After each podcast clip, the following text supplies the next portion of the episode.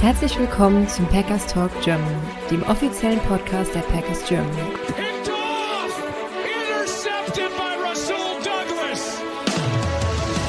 Sean Nixon do- does it again.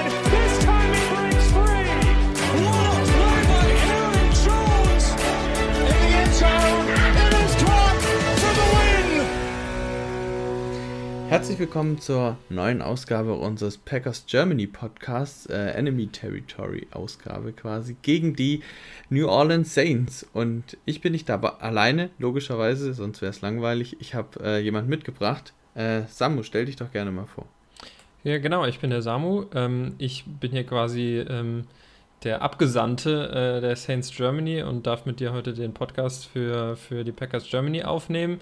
Ähm, genau, wir haben einen Discord-Server, wir haben äh, Instagram, Twitter und so weiter. Ich glaube, das ist mittlerweile irgendwie so ein Stück weit Standard äh, bei den deutschen Fangemeinden von den NFL-Teams. Genau, und ich bin auch im, im Livestream-Team bei den Saints Germany dabei. Da machen wir regelmäßig auf Twitch Livestreams. Genau. Ich, ich selber bin seit äh, 2017 äh, Fan der Saints. Da hat es mich so ein bisschen, ja, Drew Brees hat es mir so ein bisschen angetan. Ähm, den fand ich einfach sehr faszinierend, den Spieler, ähm, oder nicht nur den Spieler, sondern auch den Menschen. Ähm, und generell das ganze Team und auch die Stadt hat mich irgendwie fasziniert. So bin ich zu, zu den Saints gekommen. Genau. Okay, was macht so generell die Faszination Saints für dich aus? Was sind so da, also du hast gerade Drew Brees schon genannt ähm, und auch die Stadt und die Verbindung von, der, von dem Verein zur Stadt. Äh, aber gibt es noch mehr, was du darüber erzählen kannst? Ähm, ja, also nochmal, um ganz kurz da, darauf einzugehen. Also ich glaube, es gibt tatsächlich wenige Teams, wo die Stadt und das Team so eng miteinander verbunden sind, wie bei New Orleans und den Saints. Also ähm, gerade auch so historische Momente wie ähm, Hurricane Katrina, dass ähm, viele Einwohner der Stadt dann äh, im Superdome Unterschlupf gefunden haben und dann danach dieses Spiel gegen die Falcons, ähm, was in die Geschichte einging. Ähm, also solche Momente, die schweißen irgendwie ein Team und eine Stadt so ein bisschen äh, zusammen und das fand ich auch irgendwie schon immer so ein bisschen faszinierend an den Saints und an New Orleans.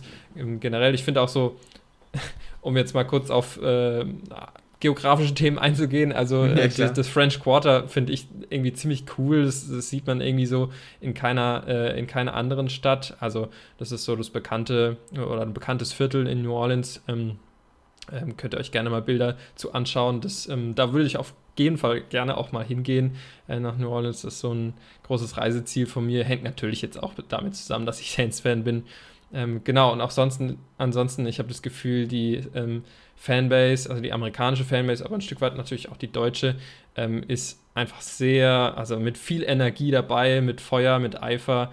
Ähm, deswegen macht es auch irgendwie immer Spaß, ähm, ja, da Teil der äh, Fangemeinschaft zu sein.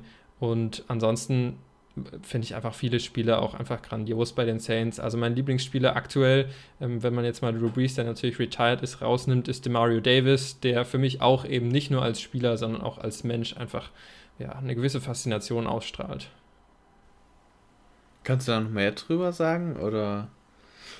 Also, ich, ich, ich finde ihn einfach mega sympathisch. Also, so viel kann ich dazu jetzt gar nicht sagen. Ähm, also, der ist auf jeden Fall jemand, wo man auch merkt, der ist als Familienvater auch mit viel Eifer dabei, ähm, nicht nur als Spieler. Und ich habe das Gefühl, der schafft so diese Balance ähm, aus Down-to-Earth Privatperson und energievollem NFL-Spieler schafft er irgendwie sehr, sehr gut.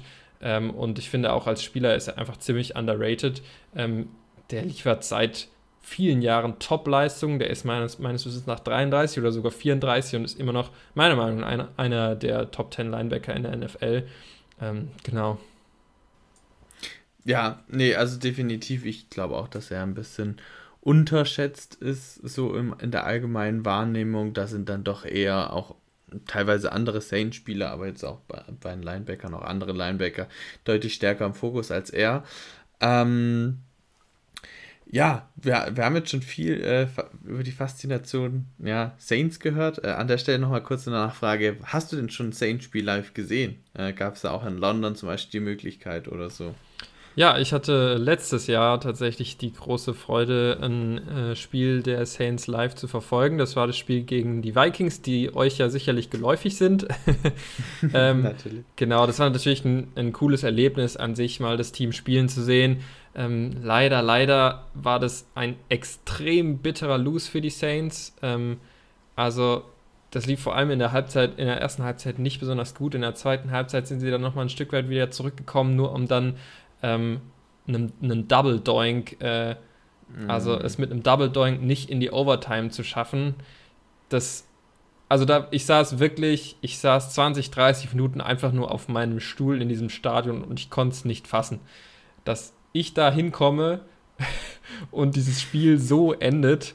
Ähm, und was, was auch sehr schade war, dass weder James Winston, also der zu dem Zeitpunkt noch Starting Quarterback der Saints, noch Michael Thomas noch Alvin Kamara spielen konnten. Also die sind gerade dann in, in dieser Woche ausgefallen. Die haben die mhm. ersten zwei Wochen beide oder alle drei gespielt und dann in dem Spiel nicht. An die Woche vier war es. Ähm, das fand ich auch ein bisschen schade, aber ansonsten war es natürlich grandios, ähm, das Team mal live zu sehen. Also gerade so ein Moment dann, also eine Interception von Tyron Matthew und der ist dann zu der Seite, wo ich saß, äh, ist der da in die Nähe gerannt. Das, das kann man einfach nicht beschreiben. Ich glaube aber, dass jeder NFL-Fan, der passioniert dabei ist, das irgendwie nachempfinden kann, dass das was ganz Besonderes ist. Ja, definitiv. Also ich war auch letztes Jahr beim Packers in, in London. Das war ja das erste London- oder außerhalb USA-Spiel für die Packers. Ähm, das haben wir ja gegen die Giants gespielt. Das war ja auch so ein ganz bitteres Spiel. Man hatte am Anfang ein richtig gutes Gefühl, auch zur Halbzeit und so. Und dann ging es ja. einfach bergab. Das war und das war halt auch so der, der Teil, weißt du, wo, wo die ganze Losing Streak war, wo du gegen die Patriots, gegen Washington verloren hast und so weiter. Das war auch eine bittere Zeit auf jeden Fall. Aber äh, das fand ich auch ein ganz besonderes Spiel und ähm, ich glaube, für halt für, für deutsche Fans sind solche Momente oder auch für, für generell, ich meine, geht ja auch für englische oder ja. französische Fans, wie auch immer. Aber es sind halt solche Momente dann richtig cool, wenn man sein Team mal wirklich live sehen kann. Ja, äh, wenn wir jetzt schon die letzte Saison ansprechen, ist ja eigentlich der perfekte Übergang in diese Saison äh, zu sprechen. Ja, was ist denn in der Offseason passiert? Ähm, kannst du mal ein bisschen drüber sprechen? Was sind so die wichtigsten Abgänge? Welche Abgänge haben euch besonders wehgetan? Und äh, ja, welche Editions, egal ob Free Agency oder Draft, ja, freust du dich am meisten? Wo, worauf warst du jetzt auch gespannt vor der Saisonbeginn? Ähm, ja, was sind so die Storylines, die Spieler, auf die du dich dann vor der Saison am meisten gefreut hast? Ähm, also die most obvious Antwort ist natürlich äh, Derek Carr. Ich glaube, das sollte äh, jeder irgendwie mitgekriegt haben, der so im Dunstkreis der NFL sich befindet. Ähm, die Saints konnten Derek Carr verpflichten als Free Agent. Ähm, ich war von dieser Entscheidung eher überzeugt auf jeden Fall. Also es gab auch bei den Saints kritische Stimmen und vor allem außerhalb der Saints ähm, Gerade so mit dieser, mit dieser Storyline, die Saints sind irgendwie die ganze Zeit Mittelmaß und die wollen nie so wirklich den Rebuild. Da passt so, ein, äh, so eine Free Agency-Verpflichtung für Derek Carr natürlich wie die Faust aufs Auge. Aber ich persönlich halte Derek Carr einfach für einen, für einen guten Spieler und vor allem für einen extrem guten Leader. Also als, als Person und als Anführer von so einem Team ähm, hat er, glaube ich, auch einen unschätzbaren Wert. Ähm, deswegen fand ich das eigentlich eine relativ gute äh, Addition. Ähm, bei der Defense und vor allem der Defensive Line hatten wir ziemlich viel Aderlass. Da ist ähm, David Onyemata zum Beispiel, der Defensive Tackle, nach Atlanta gegangen. Ein anderer Defensive Tackle, Shai Tuttle, ist nach Carolina gegangen, also beide zu einem Divisional Rival sogar auch noch. Dann haben wir Caden Ellis verloren, Outside Linebacker oder ja, Linebacker, so ein bisschen Hybridspieler, ähm, ist auch zu den Falcons gegangen. Der hatte in der zweiten Saisonhälfte, nachdem er ähm, den verletzten Pete Warner ersetzt hatte, ähm, sehr, sehr guten, sehr, sehr guten Eindruck gemacht. Es war sehr schade, den zu verlieren. Ähm, und dann haben wir auch noch Marcus Davenport ähm, nach Minnesota verloren. Ähm, also da sind einige Fragezeichen jetzt in der D-Line vorhanden. Ähm, da haben die Saints im Draft versucht nachzubessern. Die haben in der ersten Runde Defensive Tackle Brian Brzee gedraftet und in der zweiten dann direkt quasi Double Down in die Defensive Line gemacht und noch Isaiah Forsky, Defensive End äh, von Notre Dame geholt. Ähm, und vor allem Brian Brzee hat bisher einen guten Eindruck gemacht in der Offseason. Ähm, und auch in den ersten zwei Spielen. Also der hatte direkt in, im ersten Spiel einen halben Sack, was schon mal echt äh, stark ist und auch sonst macht er einfach einen sehr guten Eindruck. Also Erfoski war bisher, bisher nur ein Healthy Scratch, also hat noch nicht spielen dürfen. Ähm, aber auch von ihm, ja, bin ich gespannt, was, was wir erwarten dürfen. Ähm, Kendrick Miller, auch vielleicht gerade für, äh, für Fantasy-begeisterte Leute interessant, weil er eben ein Offensive Skill Player ist. Ich persönlich bin tatsächlich kein großer Fan von ihm. Also der hat auch, ähm, ja, konnte auch ein bisschen Hype äh, generieren in der Fanbase. Bei mir eher weniger. Ich fand ihn tatsächlich nicht so ähm, dynamisch. Ich hätte mir da lieber einen anderen Back gewünscht, wie zum Beispiel einen Roshan Johnson oder, oder auch einen Tyler Spears, wobei bei ihm ja ein bisschen ähm, gesundheitliche Bedenken ja. dabei waren. Aber genau, das sind so die wichtigsten. Ja, da hm, gibt es noch andere relevante Free Agents. Lass mich kurz überlegen. Nee, ansonsten ist es eigentlich relativ ähnlich geblieben, so das ja. Team. Also Starter-technisch ist da nicht viel äh, Umbruch gewesen, mit Ausnahme natürlich von Derek Carr und ein bisschen der D-Line. Ja, also so war es auch mal mein Gefühl, dass dieses Jahr war es bei euch ein bisschen ruhiger vielleicht schon, als ihr es schon in den vergangenen Jahren hattet, weil gerade auch auf Safety, glaube ich, gab es ja doch einige Rochaden, die ihr hattet. Da ist äh, Gardner Johnson ja vor einigen Jahren gegangen und wurde, glaube ich, durch Tyron Matthew ersetzt. Korrigiere mich, wenn ich falsch bin. Ja, ja, ähm. das, ist, das ist tatsächlich nicht so ganz richtig. Da muss ich ein bisschen reingerätschen. Also ja, CJ Gardner Johnson äh, hat bei uns eigentlich eher Nickel gespielt. Ähm, mhm. Also quasi Cornerback, Slot Cornerback. Ähm, Tyron Matthew ähm, spielt eigentlich klassischer Safety yeah. slash äh, Strong mhm. Safety, von daher kann man eigentlich nicht davon sprechen, dass der so eins zu eins ersetzt wurde. Ähm, aber von der Tyron Matthew Verpflichtung, die ähm, letzte, ähm, letzte Offseason stattgefunden hat, also hat also 2022, ähm, von der war, war, ich auch sehr begeistert, weil ich ihn einfach ein, für einen sehr guten Spieler halte, auch für einen guten Leader. genau, und ich glaube, dass er noch ein, zwei Jährchen im Tank hat. Mhm. Ähm, und jetzt, ich weiß nicht, kam Markus May jetzt diese Saison oder vorletzte Saison dazu? Der kam auch, ähm, also der ist jetzt auch schon über ein Jahr ah. hier. Ähm, mhm, okay.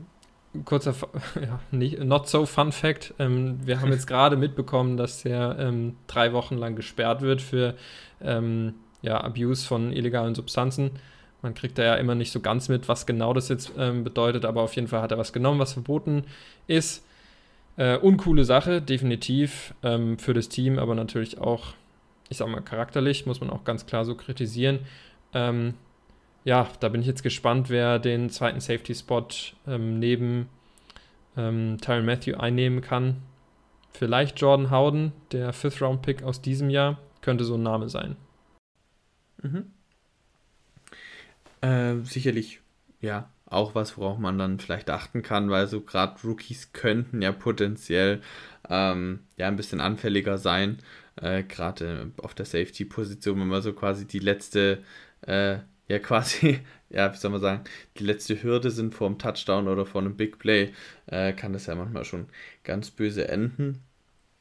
Ähm, du hattest jetzt vorher schon mal kurz das Thema Rebuild so ein bisschen angesprochen. Das finde ich ist hängt so bei den Saints so als Storyline über die letzten Jahre generell, ja. dass ihr viel mit, mit Cap-Management macht, dass ihr viel Cap nach hinten schiebt, dass ihr jedes Jahr viel Cap freischaufeln müsst, wieder Spieler verlängert, äh, Void Years hinten dran hängt und quasi so immer diesen Rebuild so vor euch hinschiebt, um euch immer jedes Jahr kompetitiv zu halten, aber irgendwie nie zu sagen, okay, wir gehen jetzt in Rebuild. Zum Beispiel letztes Jahr wäre es ja jetzt möglich gewesen zu sagen, okay, wir haben jetzt dann keinen teuren Quarterback, wir ja. gehen jetzt irgendwie mit Winston in die Saison oder so, aber stattdessen holt man sich jetzt äh, Derek Carr rein für nicht wenig Geld. Ähm, wie siehst du das persönlich, diese Thematik? Ja, ist natürlich eine interessante Thematik, die, wie du sagst, irgendwie so über den Saints wie so ein Damoklesschwert hängt. Ähm, also ich sehe das ein bisschen gespalten. Also ich sehe die Kritik, ich sehe aber auch die Leute, ähm, die so ein bisschen näher sich mit der Materie beschäftigen, die auch sagen, also so, so schlimm ist es nicht. Ähm, also ich sehe mich da in der Mitte. Ich finde, es ist durchaus fair zu sagen, mh, hm, das kann ins Niemandsland führen. Ähm, dieses Management äh, der Cap-Situation Ähm, allerdings muss man natürlich auch sagen, der Cap steigt jedes Jahr an und ähm, bisher, das kann man natürlich so oder so sehen, ist ähm, die Qualität im Team nicht allzu sehr gestiegen. Äh, gesunken, meine ich. Ganz wichtig. ähm, ich muss zur Verteidigung der Saints tatsächlich anbringen, dass in den letzten zwei bis drei Jahren auch Verletzungssorgen über das ganze Team so ein bisschen ähm, ja, hergezogen sind. Ähm, das war ziemlich rough teilweise, was wir für Verletzungen hatten, also was die Saints für Verletzungen hatten. Und ich kann mir vorstellen auch, dass wenn man jetzt nicht vielleicht denken würde, die Saints haben sich signifikant verbessert, mit Ausnahme jetzt von der Quarterback-Position, dass sie trotzdem zum Teil deutlich besser sein können, als sie die letzten ein bis zwei Jahre waren. Eben wenn die Verletzungen nicht schon wieder so reinhitten. Ja, ein Name, der, der denke ich, wenn, wenn, wenn du Verletzungen ansprichst, so ja, wahrscheinlich der prominenteste Name ist zumindest der, der mir als erstes einfällt, wenn es darum geht, ist tatsächlich Michael Thomas, der ja, ja eigentlich nach seiner absolut ja, überragenden Saison, ich weiß gar nicht, wann die jetzt 2019. genau war, 2019, ne? Äh, da war er wirklich ja mit Hopkins und Adams, glaube ich, so dieses Top-Trio der NFL unter den Wide Receivern. Ähm, ja, und seit, ich weiß nicht, wann er sich da genau verletzt hatte, aber ich glaube, seit, äh, seitdem hat er immer wieder mit, mit Verletzungsproblemen auch zu kämpfen und ja, auch Schwierigkeiten, halt ansatzweise dieses Niveau wieder zu erreichen. Oder würdest du mir da widersprechen? Ähm, doch, also ich glaube, ich glaube, er wird jetzt auch nicht mehr zum 2019 Michael Thomas werden. Ähm, aber er ist jetzt auch deutlich günstiger. Er hat diese Saison einen neuen Vertrag unterschrieben, mit dem er deutlich günstiger bei den Saints bleiben kann, was meiner Meinung nach echt ein cooles Zeichen ist. Also, dass er wirklich ähm, gern hier spielt. Ähm, diese Frage kam zwischendurch auch immer mal wieder auf, während er verletzt war. Hat er überhaupt noch Motivation zu spielen und so weiter? Die hat er auf jeden Fall. Michael Thomas ist ein unfassbar kompetitiver Mensch. Also wirklich, das ist richtig krass. Und ähm, ich würde sagen, bisher in den ersten zwei Spielen hat er auch ähm, ziemlich gut gespielt, war so ein sehr verlässliches ähm, Target auf äh, kurzen Routen. Da kann man natürlich jetzt wieder anfangen hier mit Slantman und so weiter. Äh, fest steht aber, dass dieses, ähm, ja, dass dieses Vorurteil äh, nicht ganz richtig ist, dass Michael Thomas nicht nur Slants läuft. Ähm, aber da möchte ich mich, ehrlich gesagt, möchte ich mich damit gar nicht abgeben. Ich finde es immer sehr affig. Aber gut, ähm, ich denke, dass, dass er als ein solider Nummer 2 Receiver, wenn er fit bleibt, absolut seinen Wert hat. Ähm, mittlerweile dann eben hinter einem Chris Olave. Wenn er kein Wide Receiver 1 mehr sein muss, dann wird ihn das auch entlasten. Und äh, ich bete zu Gott, dass er, dass er einfach diese Saison, sagen wir mal, 12, 13 Spiele macht. Damit wäre ich schon absolut zufrieden. Ja, also ich, ich, der ja auch großer Fantasy-Football-Spieler bin, der ja, hat so seine Probleme mit Michael Thomas in den letzten Drafts gehabt und hat immer gesagt, ah, ich lasse die Finger von, Kann ist mir verstehen. einfach zu verletzungsanfällig. Und ähm, ja, aber wie gesagt, die Thematik mit dem Vertrag hätte ich sonst auch gerne angesprochen, ob du das richtig fandest, dass er verlängert hat oder gut Voll. fandest, aber das hast du jetzt eigentlich auch schon gerade gut beantwortet.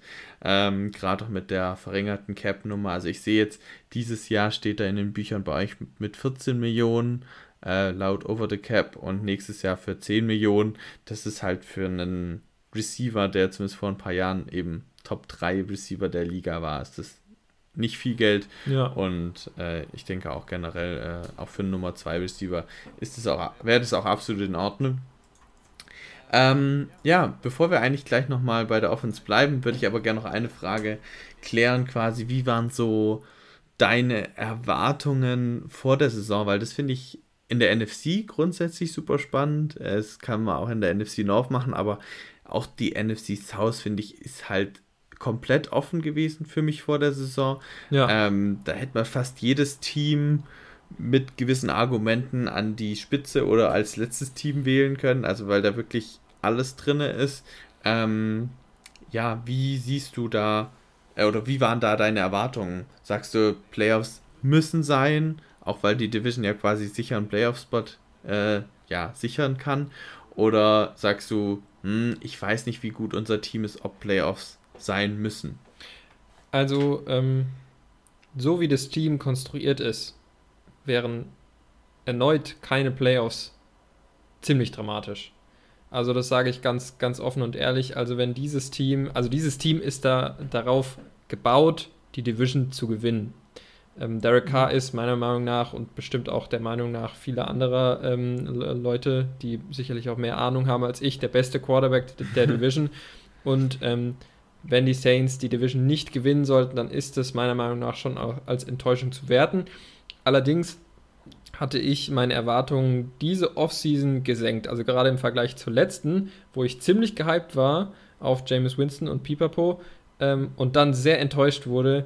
Ähm, diese Enttäuschung will ich mir nicht nochmal geben. Deswegen waren meine Erwartungen zu dieser Offseason deutlich gesenkt. Ich glaube trotzdem, dass die Saints die Division gewinnen werden.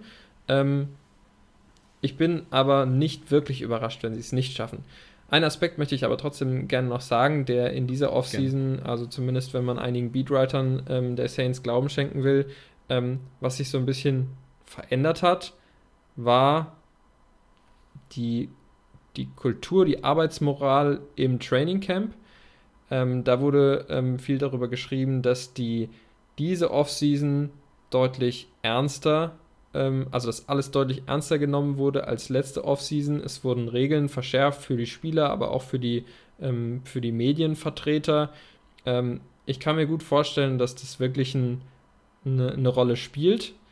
Das ist immer so ein bisschen wischiwaschi, wenn man über Moral und sowas im Sport spricht, aber dass sie einen Effekt hat, das steht außer Frage. Und ähm, und ich glaube, dass ähm, sich Dennis Allen, unser Head Coach, damit auch einen Gefallen getan hat, ähm, die, die Zügel ein bisschen fester zu ziehen in dieser Offseason im Vergleich zur letzten. Also Sean Payton war ein Coach, der, der sein Team relativ eng und streng geführt hat. Und das war dann eben in der Offseason vorletztes Jahr anders, als Dennis Allen dann als Head Coach übernommen hat. Diese Saison ist es dann jetzt quasi wieder so ein bisschen back, back to the roots ähm, zu der Zeit, als Sean Payton noch das ähm, Zepter in der Hand hatte, was ich persönlich für eine gute Sache halte. Ja, das ist äh, ein spannender Punkt, den du ansprichst, weil das hatte ich so bisher tatsächlich noch nicht auf dem Schirm. Äh, vielleicht daran noch eine Anschlussfrage, die sich für mich ergibt.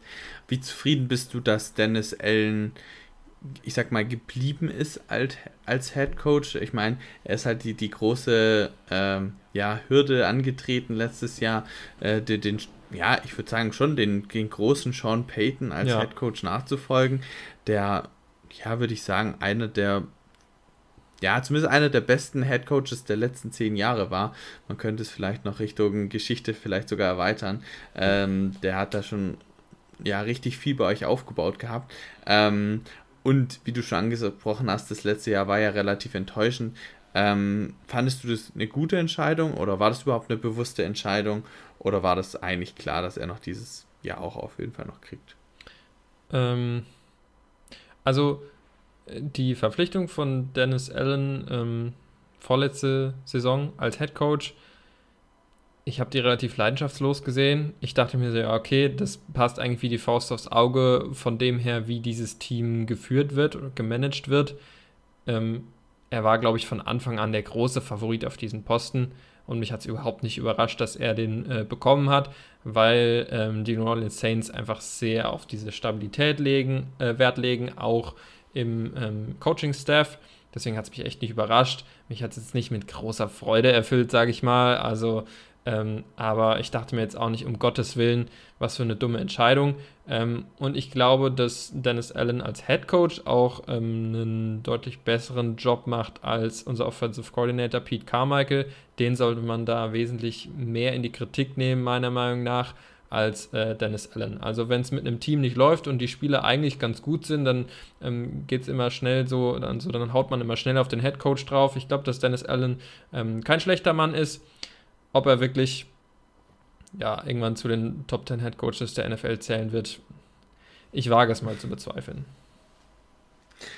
Ja, kurz nochmal für den Kontext. Er ist ja einer der wenigen, der quasi, ja, ähm, elevated, mir fällt gerade das deutsche Wort nicht ein.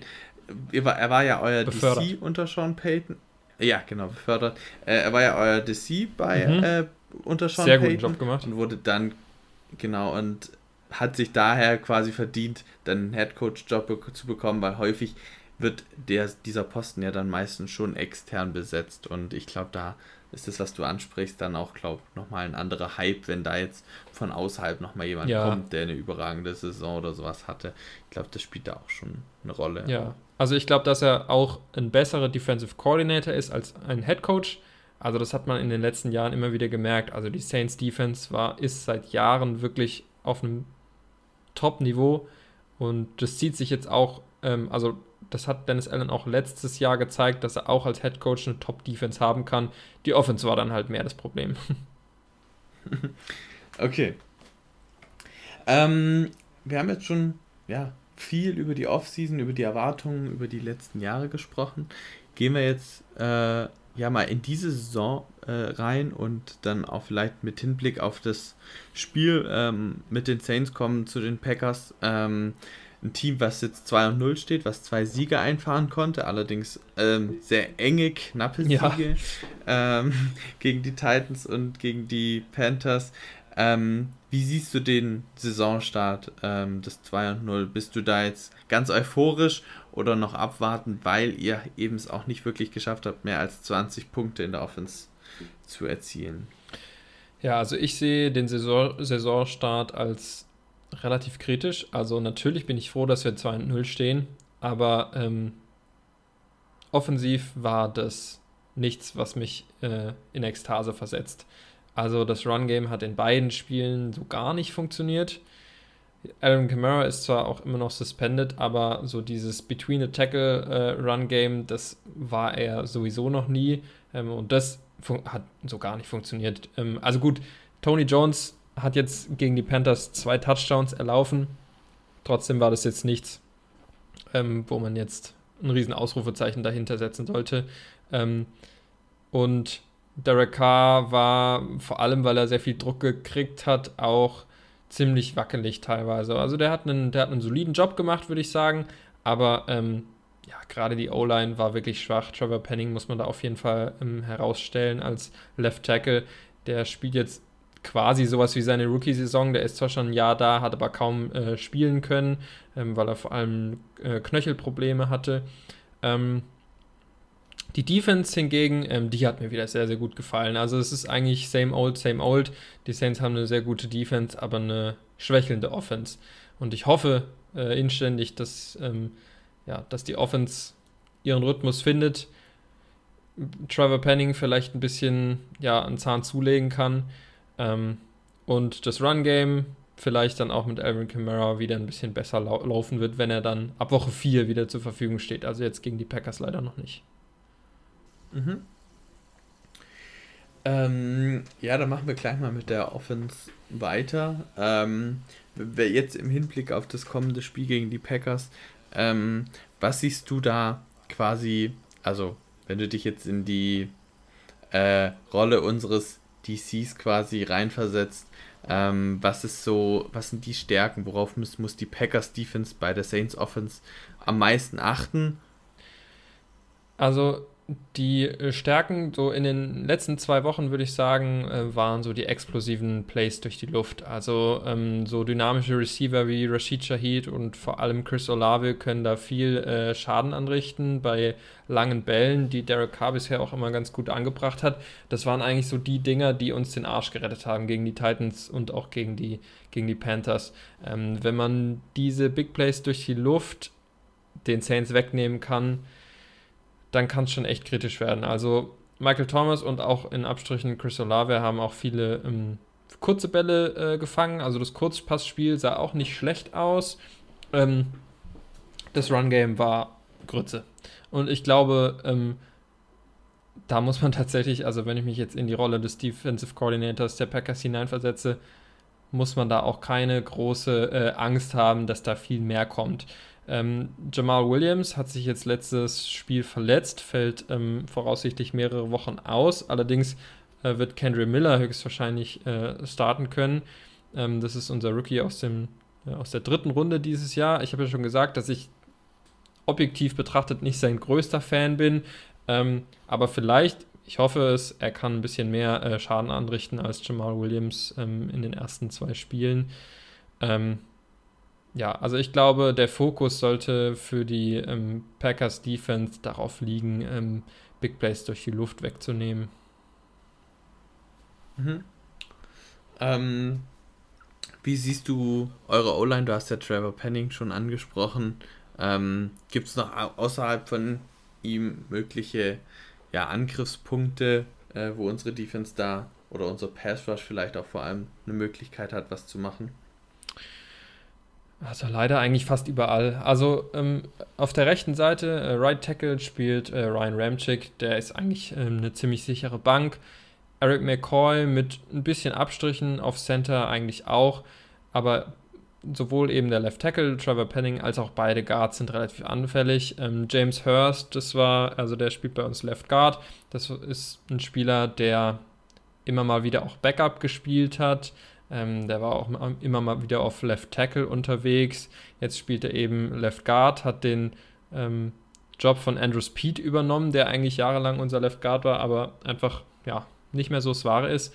Der ist auf jeden Fall angreifbar. Das ist kein Top-NFL-Spieler, der könnte solide sein, aber man kann den sicherlich auch angreifen. Und Cesar Ruiz auf der äh, anderen Seite, also Right Guard, ist ein Spieler, der hat die ersten drei Saisons sehr geschwächelt. Jetzt in der vierten Saison, also in der letzten Saison, ist er so ein bisschen zum Leben erwacht, hat deutlich besser gespielt, was mich sehr, sehr freut und hat jetzt direkt auch einen ziemlich dicken Vertrag bekommen.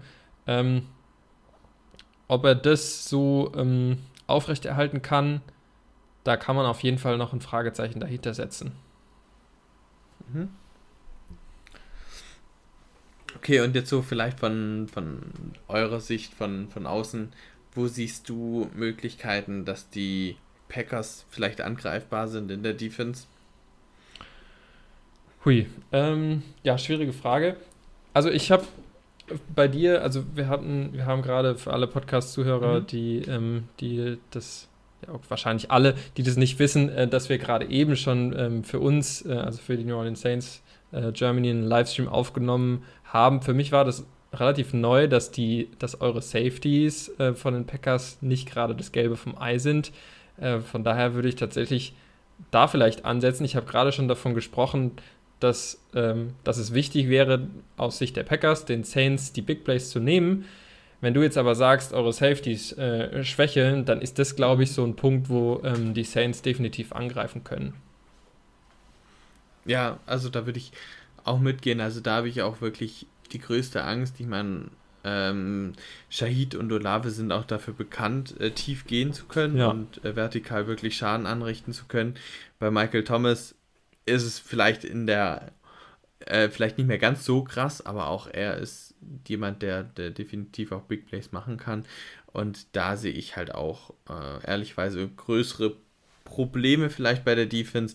Ich meine, wir haben zwar mit, mit Jair und Rasul Douglas zwei gute Cornerbacks. Ähm, aber ja, wie gesagt, wenn, wenn die Safeties eben Probleme machen, wird das halt einfach schwierig. Und wenn ihr da, wenn, wenn Olave zum Beispiel jetzt irgendwie einen Jair schlagen kann oder auch einen Shahid vielleicht äh, äh, ja, Nixon oder äh, Rasul Douglas schlagen kann, dann könnte es halt richtig böse werden. Ähm, also da sehe ich auf jeden Fall für euch auch die, die größten Möglichkeiten. Ähm, Wobei man auch bei uns, bei den Packers, vielleicht dazu sagen muss, unsere Run-Defense ist auch nicht besonders stark. Ähm, das ist vielleicht eher unsere Schwachstelle wie, wie Verteidigung in, oder ja, wie die Passverteidigung. Ähm, aber ja, wenn du gerade sagst, euer Run-Game ist auch nicht so stark, könnte sich das so ein bisschen neutralisieren. Ja. Das ist so vielleicht noch meine Sicht. Ähm, dann würde ich sagen, wechseln wir mal ein bisschen die Seiten und gehen auf die, auf unsere Offense-Seite, auf eure Defense-Seite. Ähm, wenn du da jetzt so ein bisschen der ja, Defense-Coordinator der Saints bist, wovor hast du bei den Packers am meisten Angst? Wenn er spielt vor Aaron Jones, ganz klar.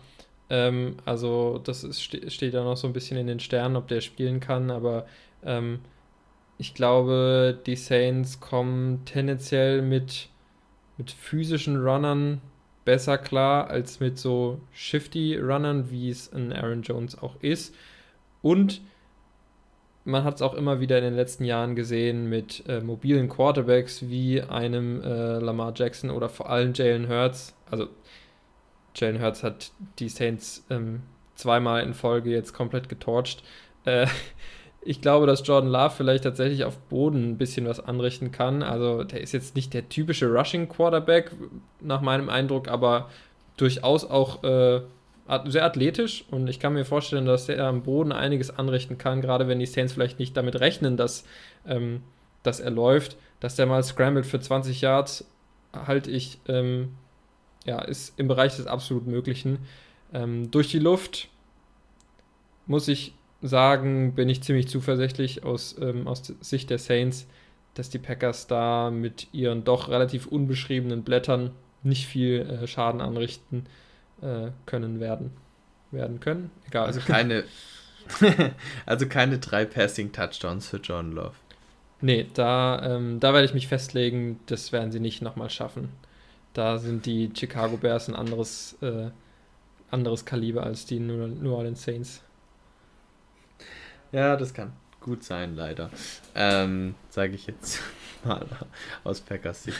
ähm, wenn wir jetzt ein bisschen das äh, drehen, ähm, wenn wir jetzt, wenn du quasi jetzt ein bisschen aus, aus Packers Sicht rangehst, ähm, wofür, wovon, ne, wovon sollte man aus ähm, Packers Offensicht äh, am meisten Angst haben, was die Defense angeht? Also was sind so eure Stärken in der Defense, ähm, was eure Schwächen? Du hast es ja gerade schon ein bisschen äh, angesprochen ähm, mit dem, ja, mit den äh, guten Verteidigern in, mit euren DBs.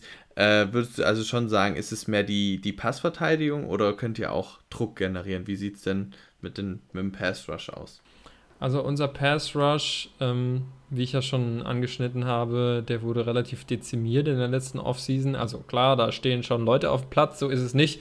Aber neben Cam Jordan ist es schon ja, eher Fragezeichen nach Fragezeichen. Ja, vielleicht mit Ausnahme von Carl Granderson, der zumindest jetzt in den ersten zwei Spielen eine sehr gute Leistung gezeigt hat.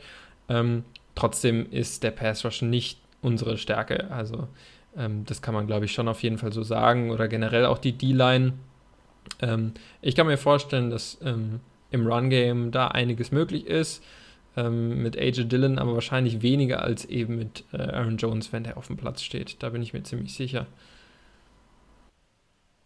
Mhm. Gut, ähm, ich weiß nicht, ob du sonst noch mehr zur, zur Run-Defense oder sowas sagen möchtest, ob du da glaubst, dass da dann viel für uns geht, wenn du so sagst, über einen Pass wird es ein bisschen schwierig. Ich glaube, ich glaube, die Kombination ist wichtig. Also, das ist jetzt vielleicht so eine Floskel, aber ich glaube, so Complementary Football wäre in diesem Spiel ziemlich wichtig, ähm, wenn man es jetzt aus Sicht der Packers sieht. Vielleicht so ein paar Play-Action-Shots tief, gerade wenn Markus May, der jetzt eben gesperrt wurde, nicht spielen kann, kann ich mir vorstellen, ne? so ein, ein gutes Run-Game und dann Play-Action-Shots, das könnte ein Mittel sein, was funktioniert gegen die Saints. Ja, also das, das sehe ich eben auch irgendwie.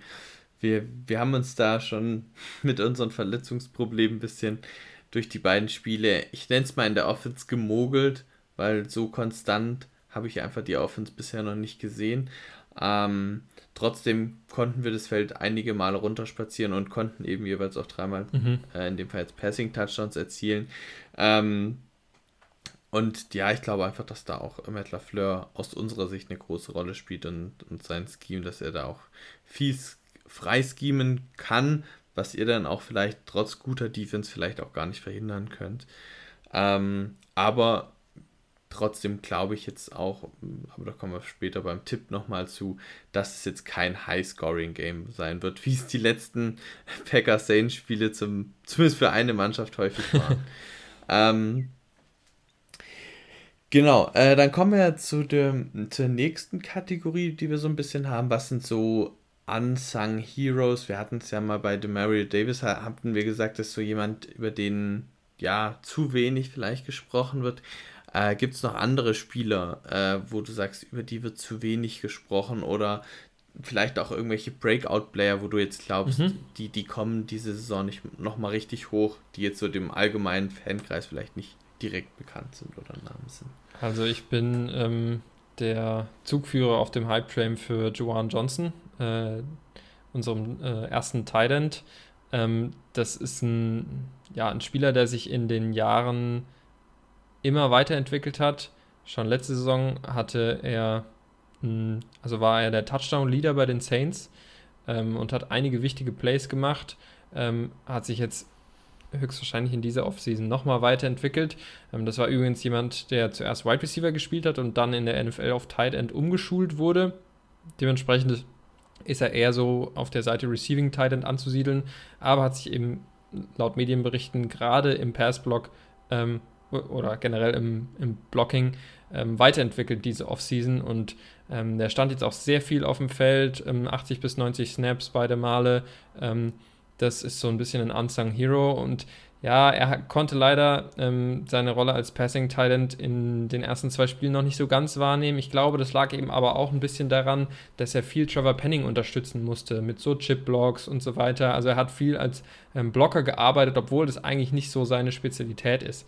Aber wenn die Offensive Line ähm, vielleicht sich so ein bisschen stabilisieren könnte, dann könnte man ihn auch mehr als ähm, Passing Catcher einsetzen und ich glaube, da hat er ein unheimliches Potenzial. Ich habe den, ich spiele sechs verschiedene ähm, äh, Fantasy-Ligen und ich habe ihn in allen, in jeder einzelnen Liga habe ich Jawan Johnson geholt. Ich meine, es war auch nicht besonders schwierig. Ähm, der war in den allermeisten Fantasy-Drafts ganz weit unten auf dem Board. Ähm, da war es ein, ein leichtes, den mir zu snacken.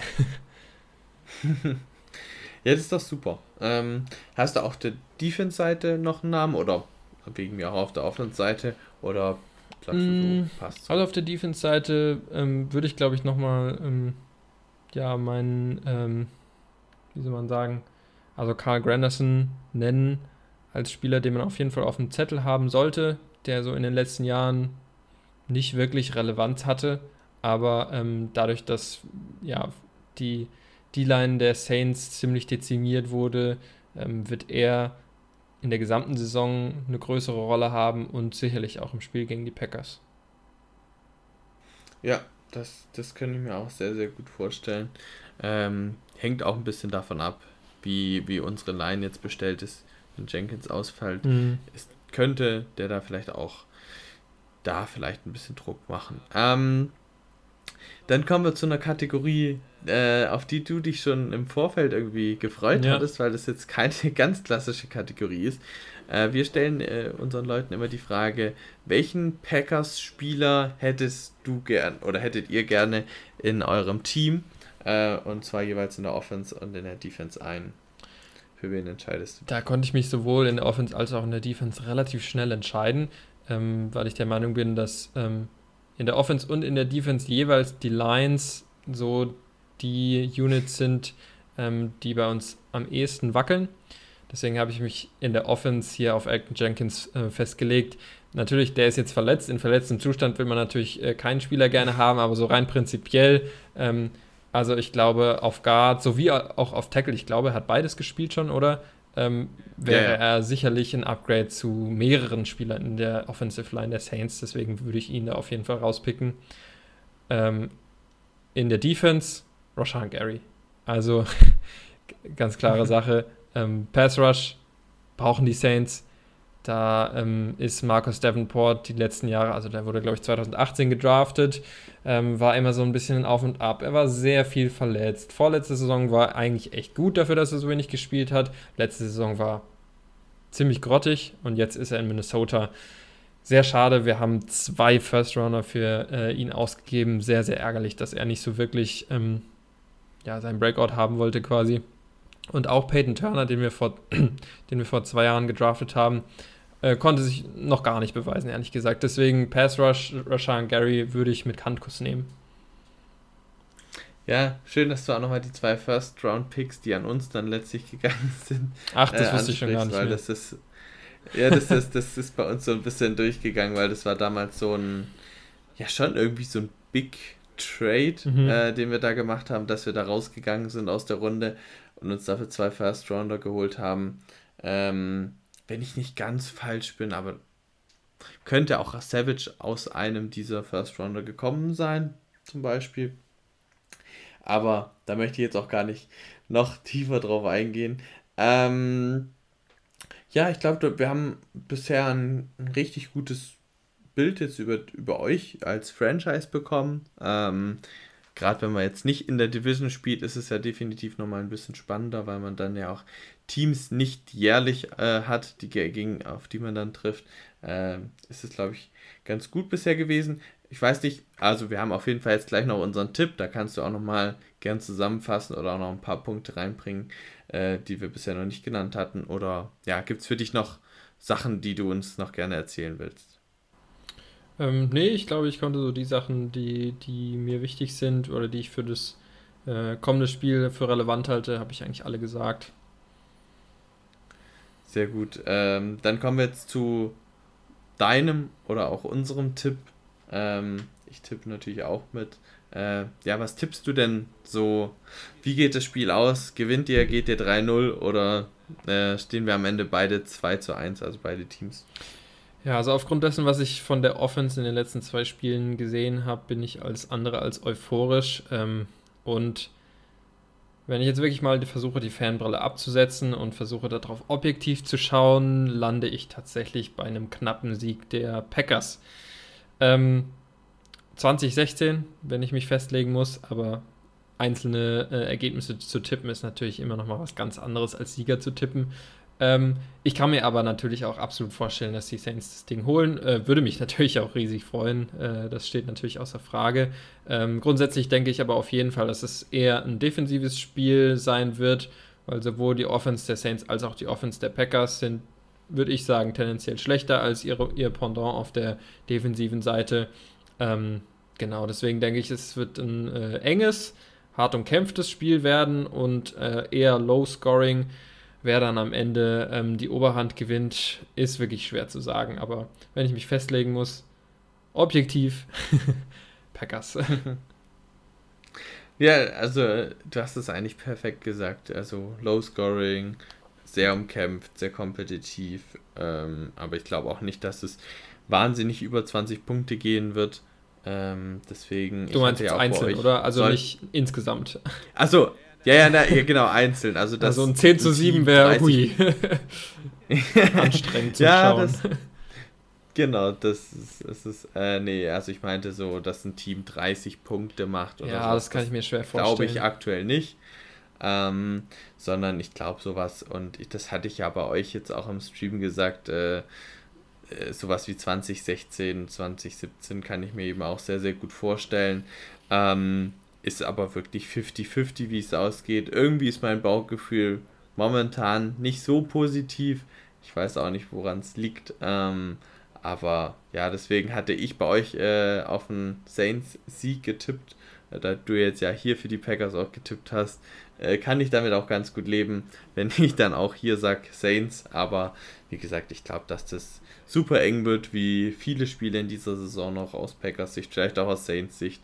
Ähm, Bestimmt. Es macht auf jeden Fall Spaß und ich glaube, das wird nicht langweilig. Ähm, und ja, ansonsten bleibt eigentlich nur unseren Zuhörern und auch dir natürlich, aber habe ich natürlich auch vorher im Stream gesagt, äh, natürlich viel Spaß äh, zu wünschen und jetzt gerade natürlich auch dir nochmal danke fürs Dabeisein. Gerne. Äh, wie gesagt, wir haben tolle Einblicke bekommen und ähm, ja, dann hoffen wir das Beste für uns. Äh, beziehungsweise auf eurer Sicht äh, natürlich auch und vor allem, dass es keine Verletzten gibt, ja. ähm, was wir da jetzt auch diese Woche wieder an teils richtig schweren Verletzungen hatten. Ja. Das braucht keiner.